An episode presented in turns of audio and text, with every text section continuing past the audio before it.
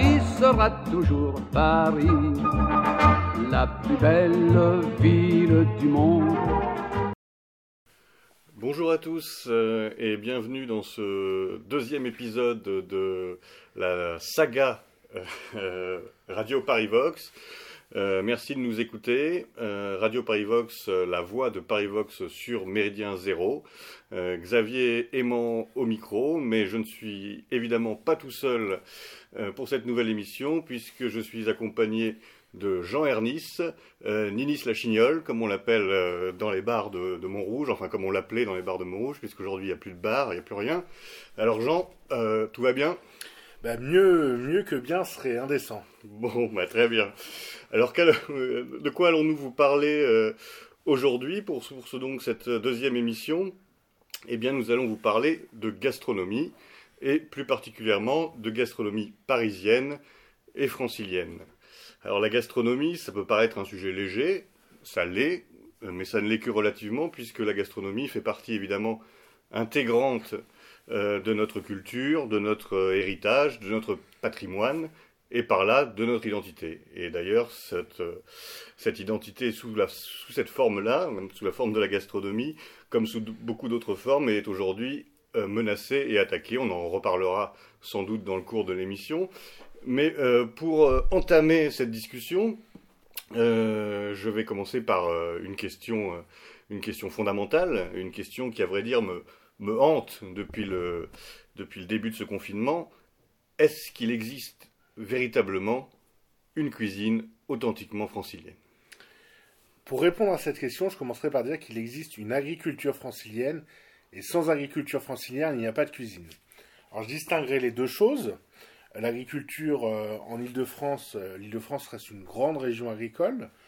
Euh, on peut citer par exemple tout ce qui est euh, céréalier, les céréales, euh, l'Île-de-France fournit euh, un sixième des farines à destination de l'ensemble de l'Hexagone et de nombreuses cultures agricoles trouvent leur nid et leur îlot d'origine en Île-de-France.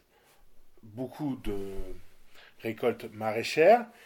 Donc l'agriculture est riche en Île-de-France, contrairement à ce qu'on peut penser. Et la deuxième chose, la gastronomie francilienne existe aussi par ses apports extérieurs. La France étant un pays jacobin où tout s'est regroupé autour de Paris, beaucoup de produits euh, et beaucoup de chefs se sont installés à Paris de tout temps, depuis euh, même euh, la monarchie, et ça, ça a poursuivi après avec les premiers restaurants. Et des grands chefs ont créé des recettes à Paris. Oui, donc on peut dire, euh, euh de toute façon, la réponse à la question existe-t-il une, euh, une, gastronomie purement francilienne? On peut dire oui et non. C'est ça. Voilà, euh, parce qu'en fait, c'est un mélange de cuisine française au sens large parce qu'elle a bénéficié donc de toutes ces influences, de toutes ces, de, de ces arrivées de grands chefs, etc. Mais il y a aussi des produits, euh, des produits locaux typiques, spécifiques, et notamment des recettes euh, typiques et spécifiques. Est-ce que vous pouvez, euh, par exemple, nous citer quelques recettes euh, spécifiques à, cette région euh, qu'on appelle aujourd'hui Île-de-France. Si tu veux bien, je, permettrai de commencer par quelques produits et euh, qu'on peut adapter en recette. Par exemple, on a l'asperge d'Argenteuil. Donc l'asperge d'Argenteuil, c'est une variété à base. Donc en cuisine, quand on parle d'une garniture Argenteuil, d'une sauce Argenteuil, c'est une, d'une garniture ou d'une sauce à base d'asperges. Les asperges blanches, notamment, sont une vraie spécialité d'Argenteuil à la base. Alors bon, Argenteuil, ça a bien changé dorénavant, mais on produit toujours des asperges en Ile-de-France. Euh, donc euh, l'asperge, évidemment. Sur la dalle, sur la dalle d'Argenteuil. Oui, oui. Euh, là, c'est plus l'asperge verte. Ça marche très fort, un peu moins par cette période de confinement vraisemblablement. En produit également, on a des produits le, dans la Seine-et-Marne, l'Île-de-France étant très grande. On peut citer la moutarde de Meaux ou le vinaigre de Meaux. Alors la moutarde de Meaux, pour ceux qui ne connaissent pas, c'est ce que dans les supermarchés on appelle la moutarde à l'ancienne. Mais la moutarde de Meaux étant un produit protégé euh, et une, une appellation, euh, les supermarchés se sont empressés de créer une, un simili hein, qui n'est pas du niveau, euh, au niveau culinaire, c'est quand même meilleur la moutarde de Meaux, qui a un process ancien et plus élaboré. Et après, au niveau des recettes, on en a plein. On peut citer par exemple l'œuf brouillé argenteuil, donc ce dont on parlait tout à l'heure avec l'asperge, le potage Saint-Germain au crouton. Le potage Saint-Germain, vous pouvez retrouver sa recette sur Parivox. C'est également le cas du navarre d'agneau, qui est un, un, produit euh, phare de l'île de France. Et comme beaucoup, beaucoup, beaucoup de plats, donc on peut penser euh, à la soupe à l'oignon. La soupe à l'oignon, c'est un plat typiquement de brasserie parisienne. Euh, l'œuf mayonnaise. On peut penser au hachis parmentier. Alors, le hachis parmentier, quand notre cher parmentier revient avec la pomme de terre, il décide de créer cette recette. Et on a, on a plein de recettes. Ce que je te propose, c'est qu'on fera une compilation de toutes les recettes qui ont déjà été mises sur le site Parivox et on va faire un article et je vous inviterai à le lire. Vous verrez des recettes, euh, des choses assez simples. Alors, euh, excuse-moi de t'interrompre. quand, quand, je t'écoute, quand, on, quand on parle généralement de gastronomie, les gens ont parfois l'image de quelque chose de très élaboré, de très, de très compliqué on, pense euh, aux grands chefs, on pense euh, à des, à des plats qui demandent beaucoup de technique, euh, on pense maintenant, grâce au ravage de la télévision, à, des, à des plats qui racontent une histoire ou qui font voyager. mais on voit là que ce sont plutôt, on va dire, des, des plats, ceux que tu as cités pour l'instant, relativement simples. Donc la gastronomie n'est pas réservée à une élite et n'est pas forcément quelque chose d'extrêmement complexe. Non, je ne le crois pas. Euh, effectivement, euh, la télévision, euh, avec les émissions sur la pâtisserie, sur la cuisine, ont tendance à vouloir starifier ce métier. Pendant très longtemps, au niveau de la restauration, le, la vedette, c'était le, serveur, le maître d'hôtel. on le voit, un mec comme Vatel, Vatel n'était pas cuisinier. Vatel était ce qu'on appellerait aujourd'hui un organisateur d'événements. Avant l'heure, mais c'était un grand maître d'hôtel. et plus tard, les chefs se sont starifiés avec les guides, ces choses-là, mais euh, je pense que la gastronomie avant tout, c'est euh, utiliser de bons produits de façon euh, locale quand on peut et, et les utiliser à bon escient. On parlait des produits tout à l'heure, j'ai omis de le dire, on a quand même des élevages d'animaux en Ile-de-France, on a notamment le, mouton Ile-de-France que, que j'avais rencontré au Salon de Culture, très sympa, plus sympa que de nombreux congénères dans le métro. la poule la poule de Houdan, qui est une poule euh, qui a une euh, chair un petit peu foncée et qui est une race euh, très résistante de poule et qu'on avait totalement perdu avec l'industrialisation de l'alimentation et qui revient même dans des élevages dans le, dans, le Grand Centre ou le Val-de-Loire où on commence à réintroduire cette poule. Alors je, resterai juste un instant, si tu veux bien, sur la, sur la question de la complexité et de la difficulté de la cuisine, parce que c'est souvent un argument. Les, Français aiment beaucoup, euh, aiment beaucoup les émissions culinaires, euh, mais les Français cuisinent euh, de moins en moins. Et souvent l'argument c'est c'est compliqué, on n'a pas le temps, etc., etc. Est-ce que ça te paraît être un, argument défendable? Partiellement. C'est-à-dire que euh, y a des plats qui sont longs à produire. Euh, un sauté de veau marengo, qui est un produit euh, également parisien, c'est long. Un navarre d'agneau, c'est long à préparer. Mais une fois qu'on a réuni tous les ingrédients, qu'on a fait revenir nos oignons, notre viande et qu'on met notre tomate et notre bouillon, en général, ça mijote sur la casserole à feu doux. On repasse quelques fois, on remue. Donc ça prend du temps, mais il y a des recettes qui sont très rapides. Euh, on peut regarder une, série Netflix en, parallèle, donc c'est voilà, on est sauvé, on est sauvé, très bien. Non, mais des œufs brouillés, c'est rapide, simple et bon. Euh, et il y a d'autres d'autres d'autres choses comme ça. Après, effectivement, faire un Paris-Brest ou un Saint-Honoré, c'est un peu plus technique. Il faut faire une pâte à choux, il faut faire une crème au beurre. C'est plus technique, évidemment. Mais euh, préparer un pot-au-feu, c'est à la portée de tous. Euh, une soupe à l'oignon, c'est à la portée de tous également. Je des oignons, euh, on fait cuire un fond. Euh, un peu de temps, oui, il faut un peu de temps. Mais bah, justement, là, on, en a du temps, enfin en tout cas pour un certain nombre d'entre nous, enfin de, avec cet épisode du, confinement. Donc c'est peut-être justement l'occasion pour, pour les gens de se de se relancer dans la, dans la cuisine véritable et dans la redécouverte de plats, encore une fois, parfois simples mais, mais euh, goûteux, comme on dit, parce qu'il y a quand même un phénomène qui est, euh, qui est assez intéressant à noter, c'est dans l'affolement général qui a saisi euh, les, les Français, sans doute de façon un peu paranoïaque d'ailleurs, on a vu les gens se ruer dans les supermarchés pour acheter des, produits en sachant qu'ils allaient sans doute devoir rester chez eux longtemps, et ils ont acheté essentiellement euh, des pâtes et des œufs.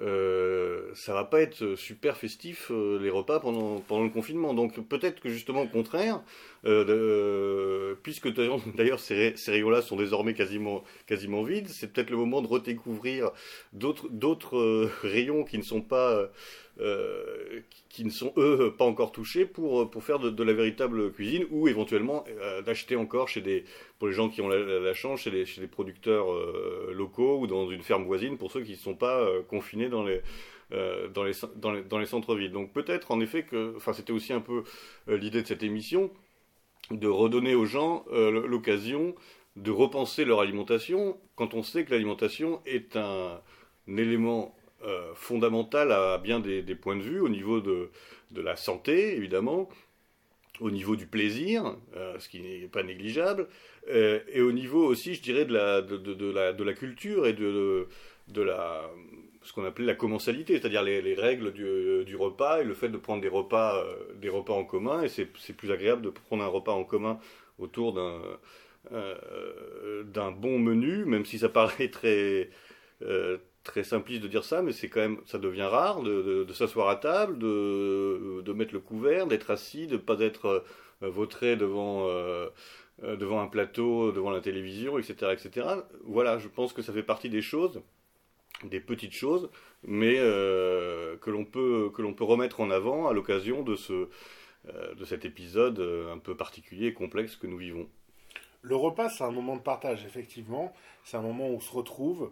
C'est un moment où on parle de nourriture aussi, c'est très français. On parle de ce qu'on a mangé le midi, de ce qu'on va manger le soir, de ce qu'on a mangé le lendemain, de ce qu'on mangera dimanche chez euh, Tata Yvonne.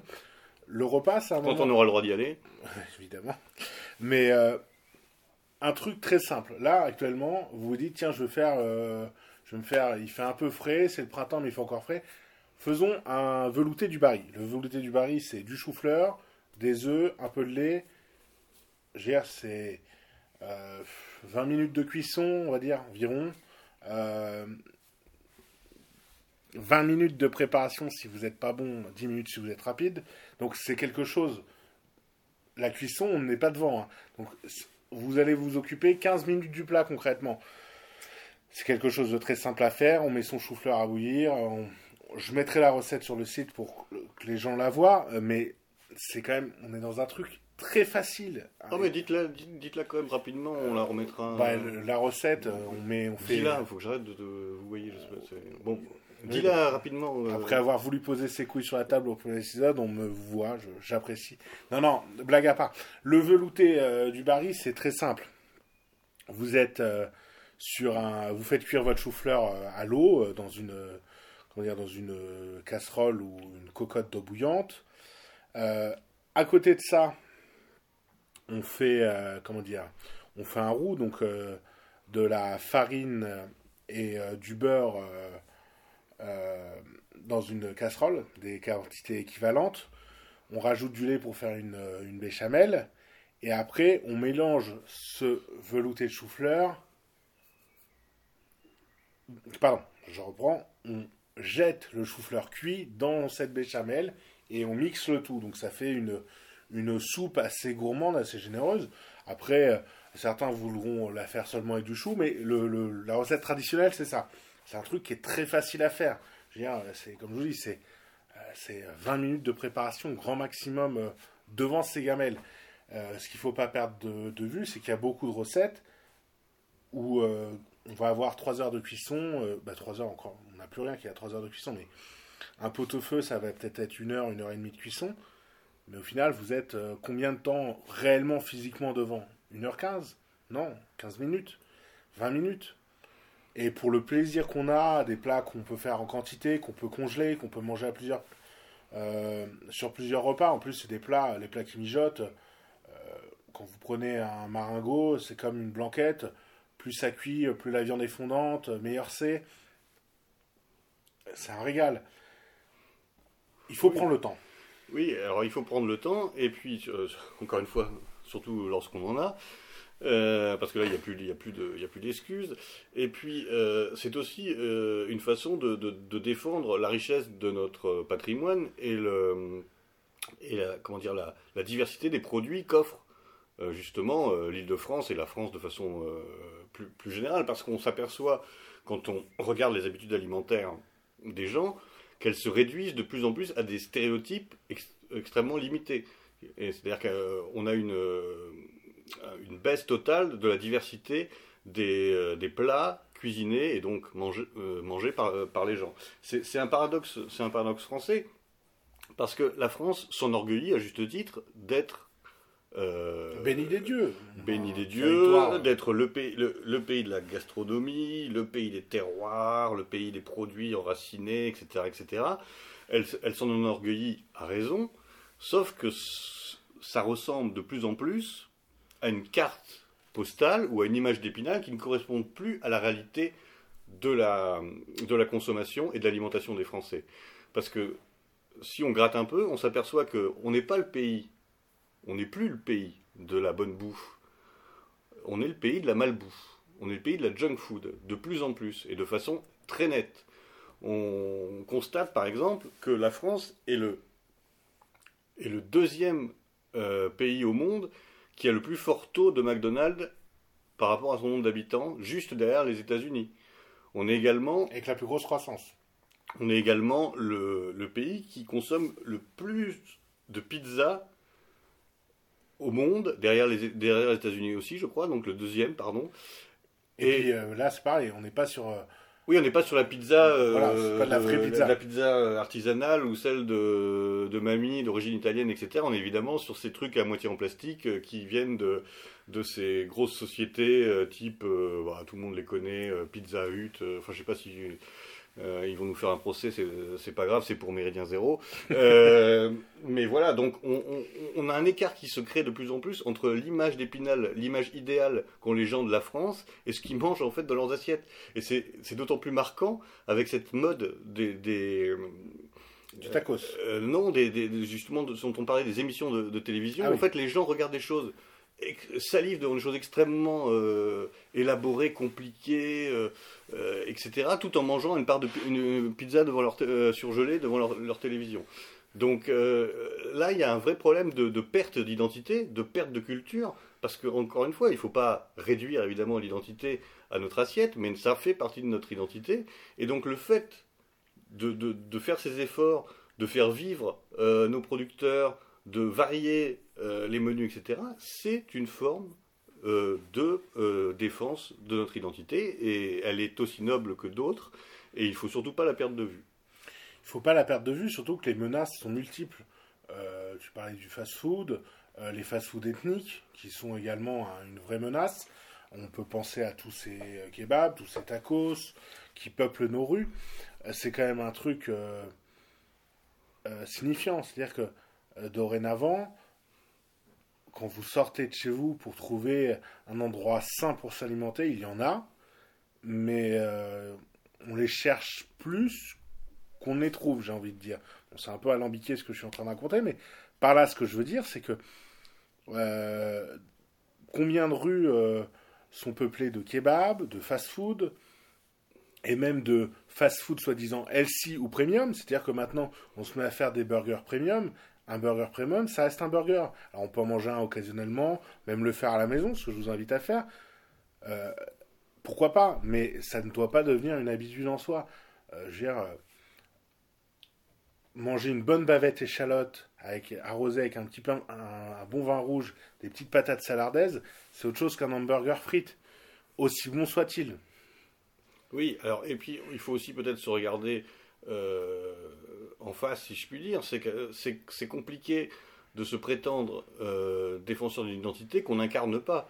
et qu'on n'incarne pas euh, à tous les niveaux. Alors bien sûr, personne ne va être frappé par la foudre s'il passe une fois par an la porte d'un McDonald's, etc. Mais comme tu le disais, l'important c'est de ne pas que ça devienne un mode de vie et un mode d'alimentation, parce que dans ce cas-là, on n'est plus un Français, on se transforme peu à peu en Américain, notamment, puisque c'est quand même eux qui imposent cette sous-culture gastronomique euh, gastronomique, pardon, euh, cette sous-culture alimentaire.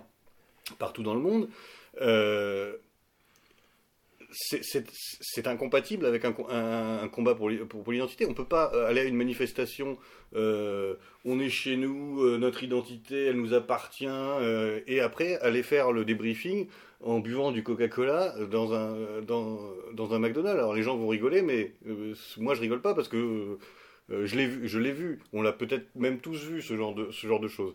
Il y a un problème de cohérence dans d'autres domaines. C'est peut-être pas le, mais celui-ci, comme les autres, euh, mérite qu'on euh, qu'on s'y attache et de et de en effet essayer d'incarner dans ce domaine comme dans les autres une forme de oui de cohérence entre les idées et les actes.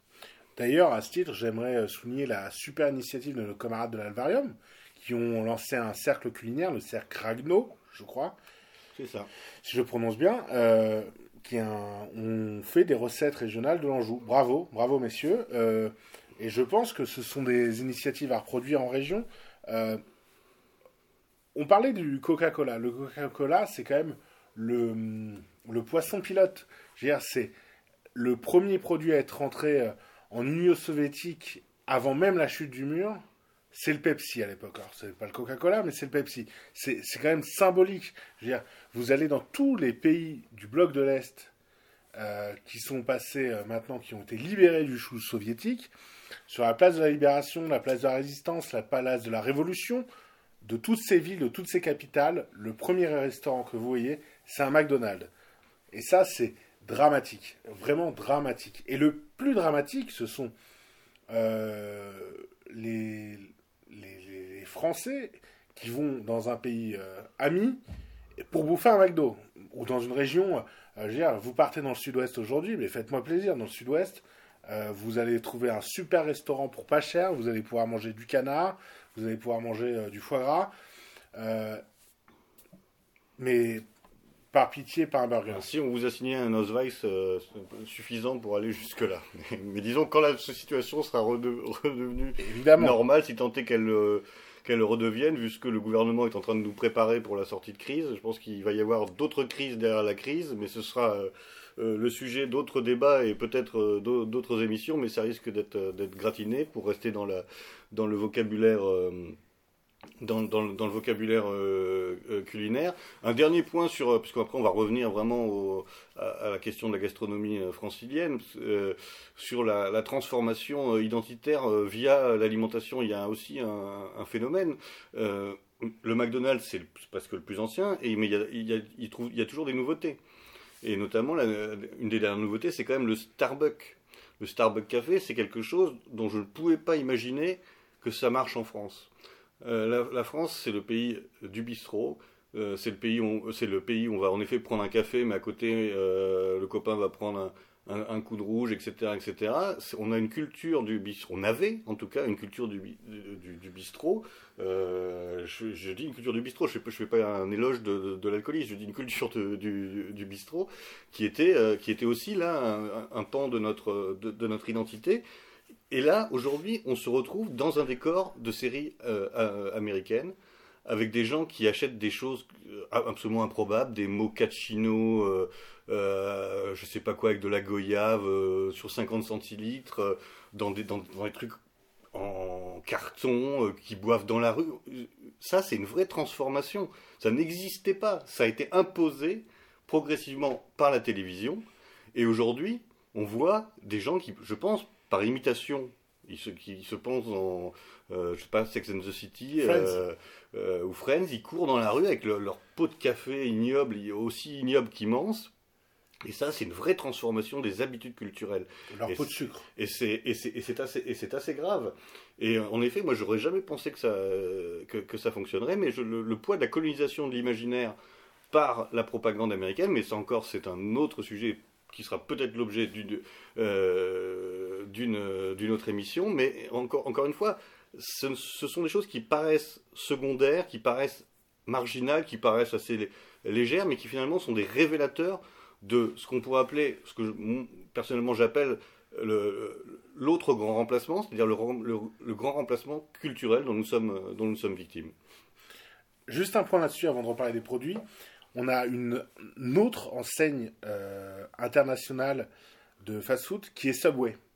Subway fait des sandwichs. En France, on mange des casse-croûtes. Euh, pendant très longtemps, Subway ne fonctionnait pas en France, avait du mal à ouvrir des boutiques. Subway a beaucoup investi sur le marché français, comme euh, on peut l'entendre dans le milieu boursier. C'est-à-dire qu'ils ont misé en disant c'est un grand pays, c'est un pays qui nous échappe, on ne sait pas pourquoi, et on va persévérer. C'est-à-dire qu'ils ont perdu des sous aussi par des montages financiers, ce qui leur permet certainement de comment dire d'économiser l'impôt, de le Défiscaliser. De défiscaliser. mais c'est une société qui a su euh, miser sur la France en disant c'est un grand marché, on va y faire notre beurre. Pendant très longtemps, les subways ne tenaient pas, et au fur et à mesure, euh, les subways euh, tiennent, et c'est quand même regrettable que dans le pays du pain, on se retrouve à manger des pains insipides garnis d'une garniture tout aussi insipide.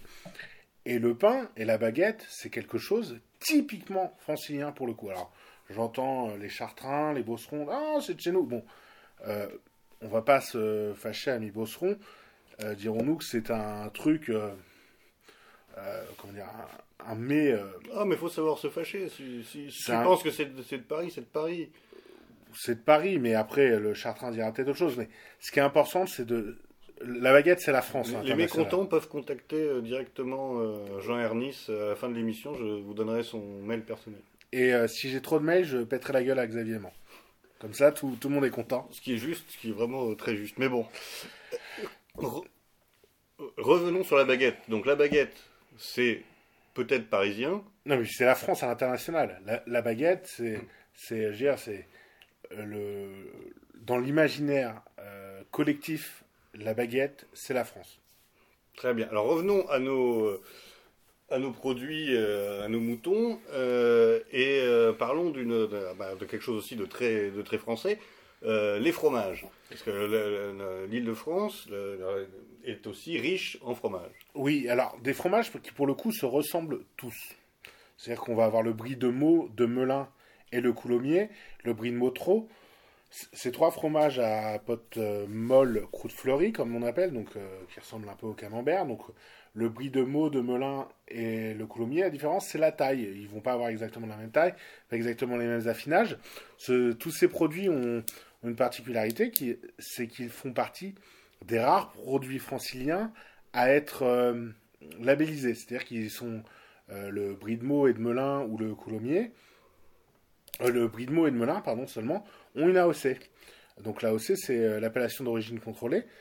Donc, petite incise, l'AOC ne garantit en rien la qualité gustative du produit. Elle garantit une localisation géographique et un, un mode de production. Donc, même si on minimise les risques d'avoir un mauvais produit euh, dégueulasse, on ne le garantit pas non plus. On le voit au niveau des vins également. L'AOC, en Ile-de-France, c'est également le champagne. Le champagne est produit, pour partie, petite partie évidemment, dans le 77. On produit du champagne en Ile-de-France, sur, le, sur les coteaux de la Marne. C'est des produits euh, qu'on trouve, donc, euh, euh, qu'on trouve facilement. hein. Du brie, on peut en. Mais le, le brie que vous trouvez au supermarché, c'est pas le même que vous trouverez chez votre fromager. Alors, moi, je ne suis pas amateur de fromage. J'en fais amende honorable devant vous, chers auditeurs. Mais un fromage fromager vous, euh, aura, vous aurez un sentiment de satiété bien plus important sur un vrai fromage affiné au bon moment euh, que sur un fromage euh, emballé dans du plastique. Et pour le coup, si le prix au kilo varie des fois, on n'est pas sur du simple double sur des bris, on est sur des prix, c'est plus élevé évidemment chez le fromager, mais on n'est pas sur des prix du- d'un simple au double. Mais le sentiment de satiété et le goût et le plaisir qu'il vous apportera sera bien doublé, euh, ça, je vous le garantis. Oui, et puis parfois, en effet, il vaut mieux manger euh, moins en quantité et mieux en, en qualité sur, ces produits. Surtout que ça aussi, c'est un deuxième débat qu'on peut avoir, c'est justement la question du coût de l'alimentation.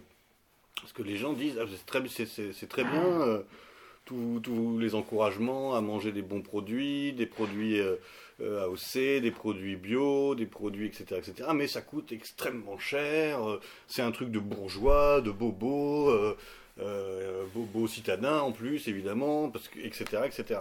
Alors, il y a une part de vérité là-dedans. C'est sûr que les, les, bons produits sont plus chers que les mauvais, mais ça, j'ai envie de dire, c'est un peu une règle générale, une règle de l'humanité, une règle qui, dépasse très largement le, cadre de l'alimentation. le problème, c'est de savoir si, ces différences de prix sont euh, justifiées ou pas. Euh, et dans beaucoup de cas, elles, le sont, parce que le problème, c'est qu'on on est habitué depuis maintenant, depuis l'industrialisation, depuis le productivisme agricole, à avoir une alimentation à très bas coût, mais de très mauvaise qualité. En tout cas, en termes gustatif et même en termes sanitaires. Alors forcément, on a des repères qui, sont très bas. On trouve tout à fait normal de payer un poulet entier 5 euh, ou 6 euros, ce qui est presque délirant. Alors forcément, quand vous allez euh, au marché et qu'on vous dit bah, votre, le poulet il est à 20, à 20 ou, 25 euros, euh, vous avez un choc. Mais sauf qu'on ne parle pas du tout du même produit. On ne parle pas de la même euh, qualité, on ne parle pas de la, de la, de la, du goût, on parle même euh, euh, pas des effets secondaires sur, sur, votre corps, parce que les, 25 euros que vous payez pour votre poulet bio, bah, ça sera peut-être ça de moins que vous paierez en médicaments. c'est un peu caricatural de ah dire ça, mais c'est pas le poulet à 9 euros, les médicaments sont dans le poulet. Sont compris dans le, dans le poulet. Mais, mais en fait, plus qu'une question de prix, c'est une question de choix et de priorité euh, de là où on veut mettre, on veut mettre, on veut mettre son argent. L'alimentation, elle est souvent considérée comme quelque chose de très très euh, euh, secondaire. etc. Alors que c'est quelque chose de central pour notre santé physique, mentale, et, pour encore une fois l'agrément de, de, nos jours, ce qui n'est pas ce qui n'est pas négligeable, surtout, surtout par les temps qui courent. Donc la question de, des prix, elle est, elle, est en effet, elle est en effet compliquée, parce qu'on voit aujourd'hui que la part du budget que les ménages consacrent à l'alimentation n'a jamais été aussi bas. C'est de l'ordre, je ne veux pas dire de bêtises, mais dans mes souvenirs, de 13, 14, 15%. Alors que pendant des années, il était quasiment de, à 30, 40%, etc. C'est juste qu'on a changé de mode de. on s'est dit l'alimentation, c'est pas important. On, arrive, on, peut avoir, on peut en effet manger, et même beaucoup manger pour peu cher. Et donc, on va consacrer euh, l'argent, euh, l'argent économisé sur la nourriture à d'autres choses euh, aussi importantes que, en effet, un abonnement chez ces, à ces ordures de Netflix ou un troisième téléphone portable pour le petit dernier, etc. etc. Donc, encore une fois, ce sont aussi des questions de, choix. oui, c'est plus cher, mais est-ce que ça vaut le coup de mettre plus d'argent là et d'en mettre un peu moins ailleurs? Évidemment, quand on a la possibilité, quand on est, euh, là je parle, euh, mais même pour des gens modestes, c'est une question de répartition de budget. Et au-delà de la répartition du budget, je mettrai un bémol. Oui, aller au marché est plus cher et peut-être plus chronophage que le supermarché. Encore, aller dans un grand carrefour le samedi après-midi, c'est passer son après-midi. Donc, euh, me dire que c'est plus cher d'acheter au marché, c'est vrai, mais au marché, vous ne prenez que la quantité dont vous avez besoin dans les fruits et légumes. Vous n'avez pas un filet de carottes d'un kilo, vous allez en bouffer 300 grammes, il y a 200 grammes qui vont pourrir, et après le reste, vous allez vous dire merde, je fais quoi? Donc j'en mets un peu à la poubelle, le reste, je fais une purée dans l'urgence. Si on a l'intelligence de faire cette purée. Très souvent, on jette des choses des supermarchés car les contenants sont trop importants et ne correspondent pas à, nos besoins. Au marché, euh, lorsque vous arrivez, que vous êtes sympa avec euh, votre maraîcher, votre maraîcher, il vous offre toujours un petit citron, toujours un petit oignon. Alors, c'est pas grand chose, mais jamais, jamais Carrefour ne vous offrira un oignon ou un citron. On soit clair. Autre chose, euh, si les carottes râpées coûtent cher, c'est parce qu'elles sont en barquette au supermarché. Une carotte râpée, c'est une carotte, une râpe, ça coûte 2 euros. 5 euros pour une râpe euh, super en inox. Alors oui, on n'est pas sur une râpe made in France, donc là on sera peut-être à 15 euros, mais c'est un investissement utile, une râpe. Faire des carottes râpées, c'est des carottes, une râpe, deux mains, et vous allez nous faire un truc super avec un peu d'échalote, une petite vinaigrette, et vous allez voir que au final, acheter une, barquette de carottes râpées, c'est une insulte à sa famille. C'est-à-dire que le mec qui me dit, moi, j'ai pas le temps de faire des carottes râpées, c'est un profond menteur. À moins d'avoir une famille de 25 enfants, et effectivement, faire des carottes râpées pour tout le monde, c'est très long. Quand vous êtes 2, 3, 4, 5, 6 autour de la table, faire des carottes râpées, c'est rapide. Et si vous avez des enfants, vous pouvez euh, le, leur faire mettre la main à la pâte et les faire, euh, les faire cuisiner avec vous. Les bonnes sœurs n'aiment pas les carottes râpées. Alors sinon, euh, autre produit, euh, autre produit que nous trouvons dans, dans euh, les important, hein, un, un chapitre important que nous allons ouvrir, celui des boissons locales d'Île-de-France. Alors les boissons, il y a deux types de boissons. Alors il y a les boissons institutionnalisées, j'ai envie de dire. Donc la plus vieille de toutes, c'est le Grand Marnier. Le Grand Marnier, c'est c'est le c'est une une liqueur euh, d'écorce d'orange amère. Euh, donc il y a plusieurs, euh, il y a le rouge, le jaune, le bleu, selon les différents dosages, les différentes cuvées. Donc c'est un truc euh, qui est très vieillot, on va pas se mentir. Pourtant en cocktail, ça passe très bien. On a également En alors pardon, en cocktail par exemple avec quoi? Mélangé avec quoi? Avec du champagne tout simplement. Bon, ah, bah, simplement, on s'entend. Champagne. En toute simplicité. Non, mais on peut mettre un, très bon crément. On peut imaginer euh, du Grand Marnier avec. euh, euh, on reste sur un jus d'orange, euh, un Grand Marnier jus d'orange avec un petit, un trait de grenadine. Euh, on peut penser à un Grand Marnier avec un petit peu de vodka euh, et euh, un, jus de fruits, un jus de mangue, un jus de, passion pour avoir un peu d'acidité. On peut penser à différentes choses. Après, on a d'autres boissons. Euh, bon, on a le de Poissy qui est une liqueur qui est plus récente, qui est également euh, euh, faite à base euh, d'écorce, euh, non non, de noyaux de, d'amande, pardon. Et euh, sinon, on a des boissons euh, assez tendances, assez euh, euh, comme les bières. On a énormément de bières qui sont refabriquées en Ile-de-France. Alors ça, on le doit à nos copains les bobos. Euh, et donc euh, oui, euh, ils ont tous euh, des, gaines de hipsters et tout, mais ils fabriquent des produits en Ile-de-France avec des houblons et des maltes franciliens. On a du houblon un peu partout dans Paris, et ça c'est une des choses euh, qui est due euh, au mandat Hidalgo, c'est-à-dire qu'ils ont décidé de mettre des, de faire pousser du houblon un peu partout, au bois de Boulogne, au bois de Vincennes, et même dans certaines euh, cours euh, d'école à Paris, parce que c'est une plante qui est très dépolluante. Donc. Et on fait des bières à Paris, en Ile-de-France, on fait des bières donc, de tout type. hein. Vous avez la Galia qui est faite à Pantin, vous avez les bières qui sont faites dans le Véliocas, donc, dans, les Yvelines, des bières un peu partout, et vous avez également euh, des, des limonades ou des, jus euh, qui peuvent être faits, des jus de pommes notamment. Après, je suis pas un grand fanatique des colas régionaux, parce que le cola, en fait, par essence, c'est un produit d'imitation et d'inspiration euh, du colon. Alors oui, on le fabrique chez nous, mais proposer un Diabolo Grenadine à son gamin, même si ça fait pas de nous un résistant patriote, euh, c'est euh, toujours plus sympa que de proposer un, un cola.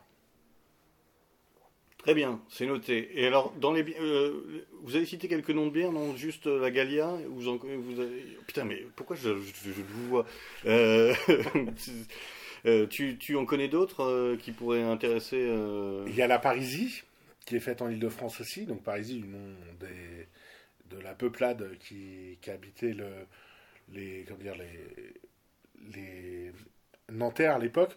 Euh, il y en a d'autres. Il y a la, la Véliocas, comme je disais. Il y a... Euh, ça me revient pas honnêtement, mais il y en a, y en a pas mal. Mais vous tapez bière Île-de-France, bière francilienne, euh, on a même des, producteurs qui commencent à se mettre à faire des, des vodkas en Ile-de-France. Bon, on est sur des choses un peu hybrides, un peu originaux, mais pourquoi pas, faut essayer. La, vodka, l'une des vodkas les plus euh, cotées actuellement dans le monde, j'aime pas ce mot, mais c'est ce qu'elle est, c'est la Grey Goose, qui est une vodka faite euh, euh, dans la région de Cognac. Donc pourquoi pas une bonne vodka en Ile-de-France demain. Très bien. Est-ce qu'on a, euh, on a encore des, types de produits franciliens à mettre en, avant? Euh, on, a fait, les plats, on a fait les, les entrées, on a fait les fromages. Qu'est-ce qui reste? Eh bien oui, logiquement, il reste euh, les desserts. Alors quels sont les desserts typiques de notre belle région, enfin belle, en partie belle région francilienne? Beaucoup, beaucoup, beaucoup de desserts. Deux raisons à ça. Euh, nos rois et notre empereur étaient gourmands de sucré. Et donc on a eu de tout temps de, grands desserts en Ile-de-France. Donc on a évidemment euh, le Paris-Brest. On a tout ce qui tourne autour euh, de la Chantilly avec le Saint-Honoré. le Saint-Honoré, donc ce sont ces choux avec une, crème, crème bourdalou, je crois. Donc c'est une une espèce de chantilly. Euh, beaucoup de desserts. Euh, le navarin. Euh, le navarin, pardon. La brioche de Nanterre. Et évidemment le flan parisien. Donc le flan parisien, pareil, la recette est sur Parivox, vous la retrouverez sur le site. Et outre ces desserts, on a des, condiments typiquement franciliens. La menthe, historiquement, était produite à Milly, ou Milly. Milly, je crois, hein. euh, donc, euh, qui était une menthe très aromatique. Et au niveau des, choses aromatiques également, on a le confit de pétales de rose de Provins, qui est une confiture euh, de rose, donc, qui est fait dans la ville de Provins. Provins, c'est dans le 77. C'est une ville médiévale que je vous invite à visiter d'ailleurs, qui est très très jolie.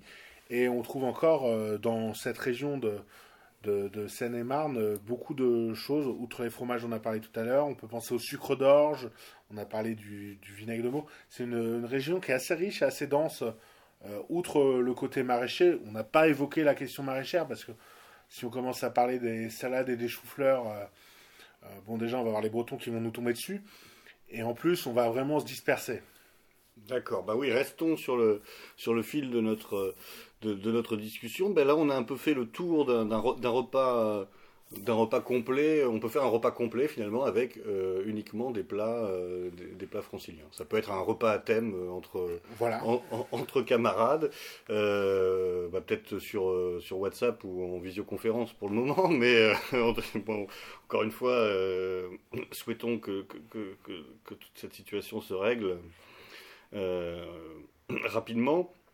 Euh, ben je crois que c'est un peu euh, la conclusion qu'on peut, qu'on peut faire de cette, euh, de cette courte émission. C'est réapprenons les. alors là, on a parlé d'Île-de-France parce que nous sommes actuellement franciliens, mais. réapprenons à découvrir nos spécialités régionales, nos spécialités locales. prenons le temps de nous nourrir euh, convenablement, de prendre du, du, plaisir à manger avec, avec des bons produits, de faire vivre euh, ces gens si fondamentaux que sont nos agriculteurs, nos producteurs, nos maraîchers, etc. Faisons attention à ce que nous achetons, regardons les provenances.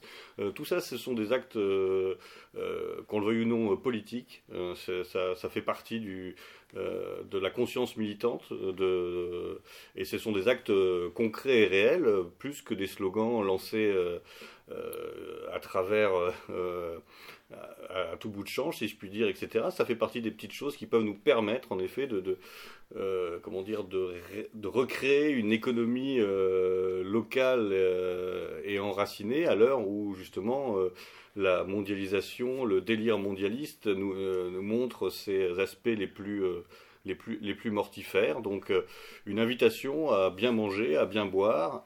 Et je vous laisse un mot de conclusion. Après, je terminerai juste par deux, petits, deux petites phrases. En conclusion, j'invite tout le monde à cuisiner. Cuisiner, c'est simple. Cuisinez vos restes. C'est-à-dire que jeter de la nourriture, c'est un truc qui ne devrait pas exister. Il y a des gens qui se lèvent tôt et qui se font chier le matin pour nourrir des animaux, pour, euh, pour soigner euh, euh, des fermes dans des conditions économiques très compliquées. Alors, balancer de la nourriture, c'est vraiment être un connard. Pardon, mais je pèse mes mots.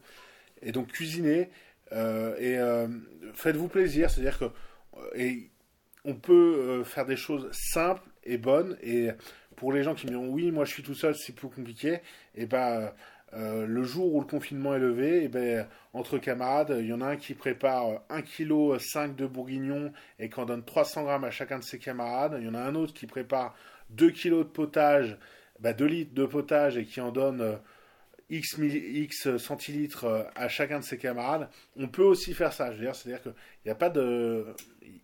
Fatalité. Euh, on peut toujours trouver des solutions, on peut toujours trouver des idées. Et se dire, euh, faire une blanquette pour moi tout seul, ça fait chier. Ben non, faire une blanquette, c'est super. C'est, vous allez vous éclater.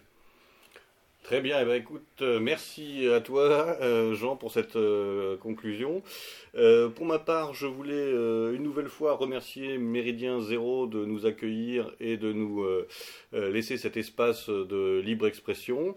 J'en profite pour rappeler qu'il existe sur le site de Méridien Zéro un Tipeee, c'est-à-dire c'est un site qui permet de donner des petites sommes mensuellement, à partir d'un euro par mois pour soutenir et faire vivre euh, la radio. Euh, le nombre euh, à l'heure actuelle de tipeurs pour Méridien Zéro me paraît tragiquement ridicule, surtout comparé au nombre de gens qui écoutent les émissions. Donc ne soyez pas que consommateurs, ne soyez pas qu'auditeurs, mais acteurs. Et n'oubliez pas que euh, cette radio euh, libre, indépendante et courageuse ne, euh, ne peut vivre sans un minimum de, moyens. et il faut lui continuer à lui donner ses moyens. Donc n'hésitez pas à aller sur le Tipeee. de Méridien Zéro. Et bien voilà, au revoir à tous et je l'espère, rendez-vous dans un prochain numéro de Radio Paris Vox. Merci, au revoir. Paris sera toujours Paris, la plus belle ville du monde